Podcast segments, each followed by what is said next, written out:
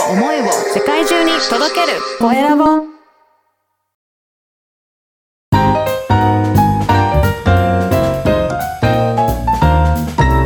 ポッドキャストの配信で人生が変わる。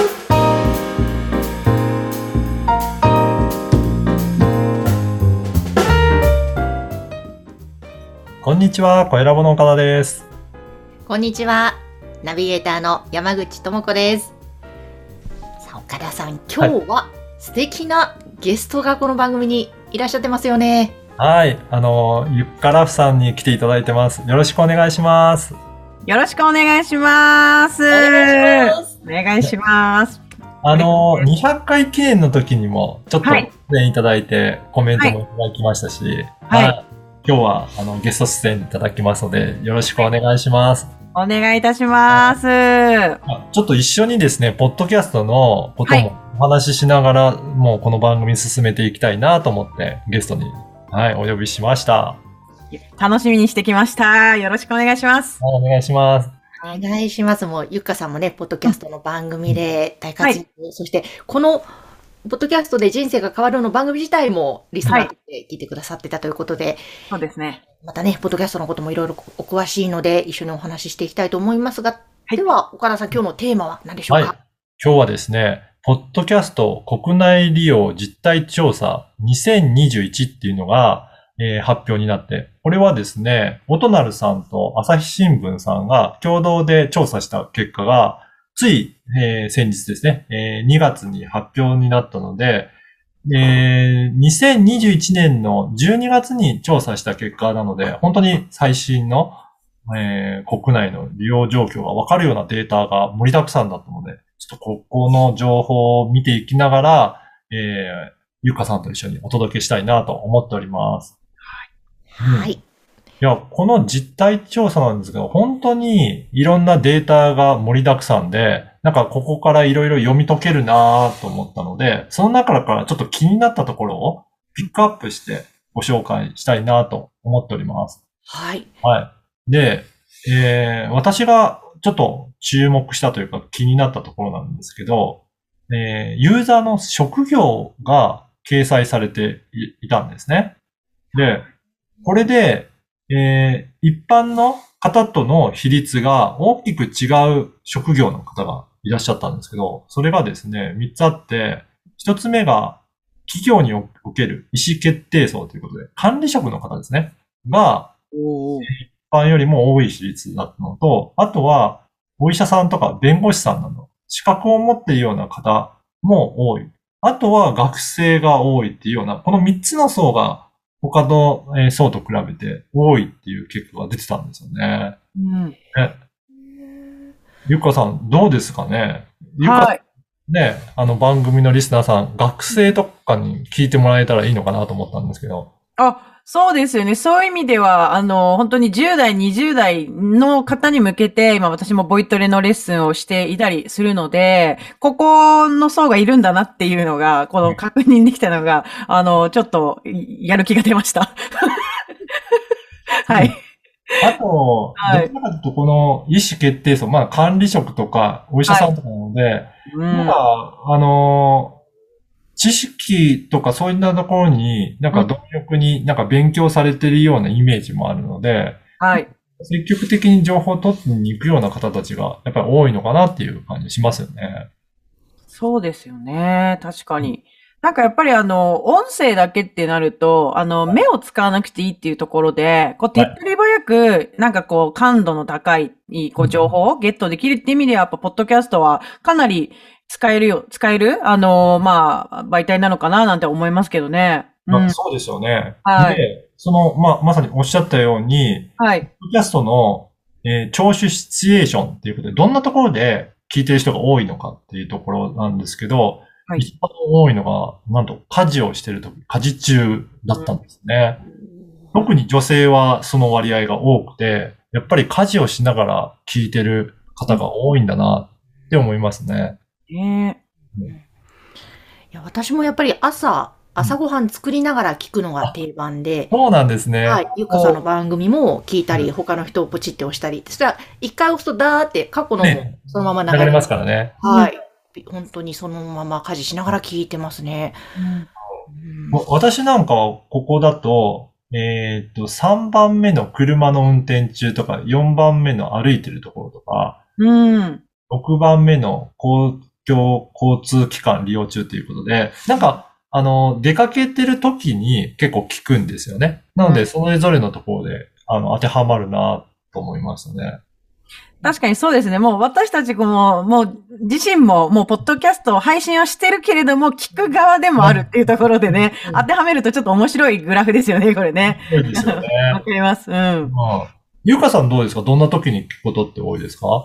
そうですね。私もやっぱり料理しながらとか、あとはやっぱ外歩いてる時とか、とかっていうのと、あとはまあなんかこう、事務作業をしながら、何かこう、音楽じゃなくて、なんとなく情報を入れたい時とかは、作業しながらとかも聞いたりしますね。そうやって他のことをやりながらでも聞けるっていうのがいいですよね。はい。あとですね、気になったのが、ポッドキャスト番組のジャンルっていうところがあって、1位がですね、なんと圧倒的にニュース番組ですね。うん。だからニュースのところが人気なんだなと。で、その後、2番目がコメディお笑いっていう。まあ、最近、オールナイトニッポンとか、なんか、ポッドキャストで見つけるので、そういったところで人気があるのかなと思います。でうん。あと3番目が音楽解説で。うん。お、これ、おゆっかかさん。これ、まさにこれ、いや、これ、すごいびっくりしましたね。本当に。マジかと思って。ちょうどあの、私もあの、宇宙が恋する歌声の秘密という番組のタイトルで、あの、まあ、ボイトレのね、まあ、番組っていうことでやっているんですけれども、はい、あの、まあ、音楽の聴き方とか、この歌詞をね、勝手に解説したりとか、はあとは歌唱テクニックみたいなのをね、お伝えしているので、まさにこの音楽解説っていうジャンルで配信をしているので、これを見たときにすごいびっくりしましたね。はい。ね、なんかテンション上がりますよね。上がる上がる。やる気になった。さっきの引き続きやる気になりました。うんそうですよね。いや、なので、こういった実態調査も、あの、されてるので、このポッドキャストの説明欄にも、えー実際のデータとかのリンクを貼っておきますので、そこから、この情報も見ていただいて、皆さんの自分なりの分析をして、あ、じゃあこの辺でちょっと発信してみようかなっていうのを考えていただくのも面白いんじゃないかなというふうに思います。ですね。なんかよくこう、ポッドキャストって実態どうなのって聞かれる方が多いんですよ。こう、どんな人が聞いててどんなそうなの？一体何人ぐらいリスナーが？とか、こういうのがあるといいですね。いいですよね。うん。ぜひね、参考にしていただければと思います。はい。ということで、本日は、ポッドキャストの国内利用実態調査、こちらをご紹介しました。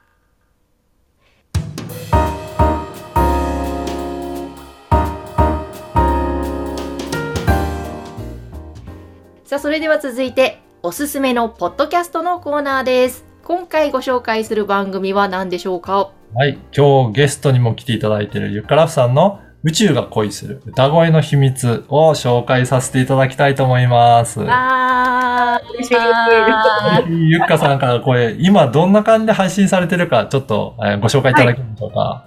ありがとうございます。はい。あの、本当にね、ポッドキャストを始めて、えー、もう、もう今年夏で2年になりますけれども、やっぱりあの、配信はしたいんだけど、内容についてはね、紆余曲折ありましてですね、えー一応ですね、今、えーに年始ですね、2022年からは、あの、いつもですね、毎週水曜日夜にですね、オンラインで、えっ、と、グループレッスンっていうのをやってるんですけれども、その、えーグループレッスンをよりですね、深くこう学べるみたいな、ちょっとね、教材的な立ち位置でですね、えー深掘っていくみたいな内容にしてまして、例えばなんですけれども、先月はですね、えっ、と、それこそ岡田さんと出身地、出身校が同じ藤井風さんのキラリというね、曲を、えー4週にわたって掘り下げていっていました。はい。例えば、1周目はですね、えっ、と、まずですね、とにかく歌詞とか関係なく、とにかく音を感じるっていう練習をしたりとか、で、2周目はですね、え歌詞を読んでみて何を感じたか、何をあの、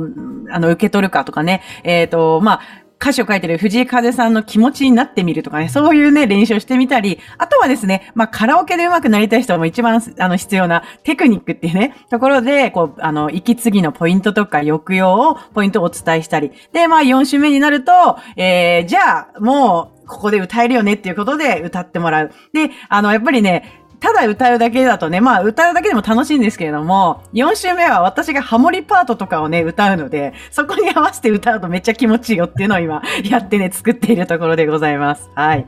本当に一曲をそうやって深く、えーはい掘り下げて解説していただくので、すごく曲をいろいろ知るきっかけにはなりますよね。だから、あの、アーティストの方ってそういう風にして分析しながら、なんか歌のことをあの考えていらっしゃるんだなっていうのが分かって、私もすごく楽しく聴かせていただきました。嬉しいです。ありがとうございます。あとはやっぱりゆっかさんその宇宙的なお話もはい。ね、時々されてたそれも私やっぱり好きで、本当ですかそういだよなって、はい。腑に落ちたり、はい。させられたりしますね。そうですね。あの、あんまり言ってないんですけれども、やっぱりあの、こう、まあ、流行ってる曲っていうのはみんなやっぱり需要があって歌いたいって思うと思うんですけれども、私なりに宇宙と繋がってるであろうアーティストをですね、実はピックアップして、レッスンでもこういった解説をしたいなっていう思いで、えーやっています。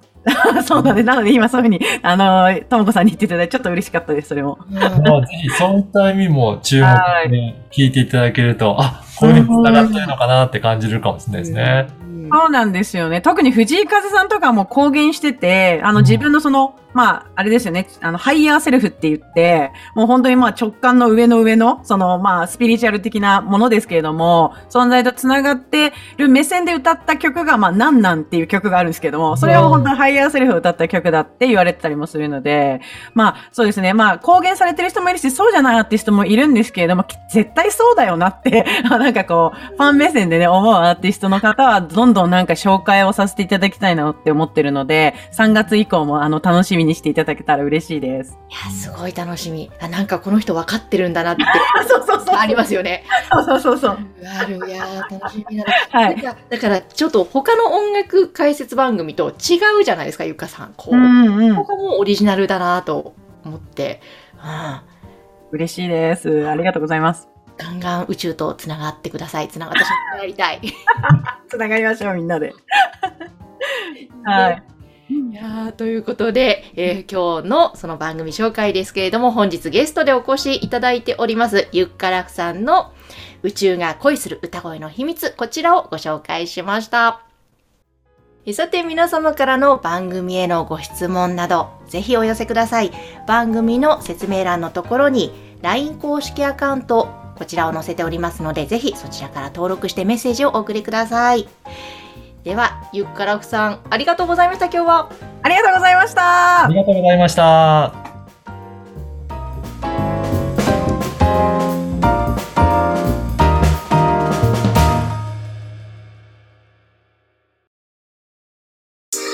声を思いを世界中に届けるコエラボ